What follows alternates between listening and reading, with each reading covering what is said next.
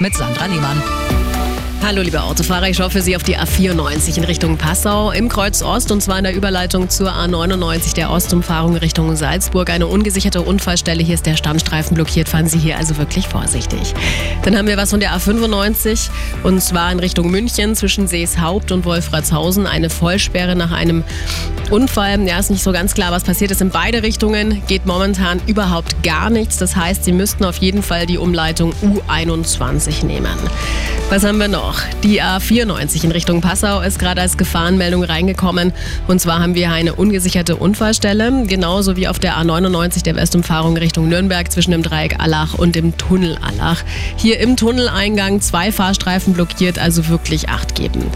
Dann haben wir noch einwärts am Autobahnende von der A995 was und zwar kurz vor der Einfahrt zum McRaw-Graben einen Unfall, hat uns der Mike gemeldet. Vielen Dank.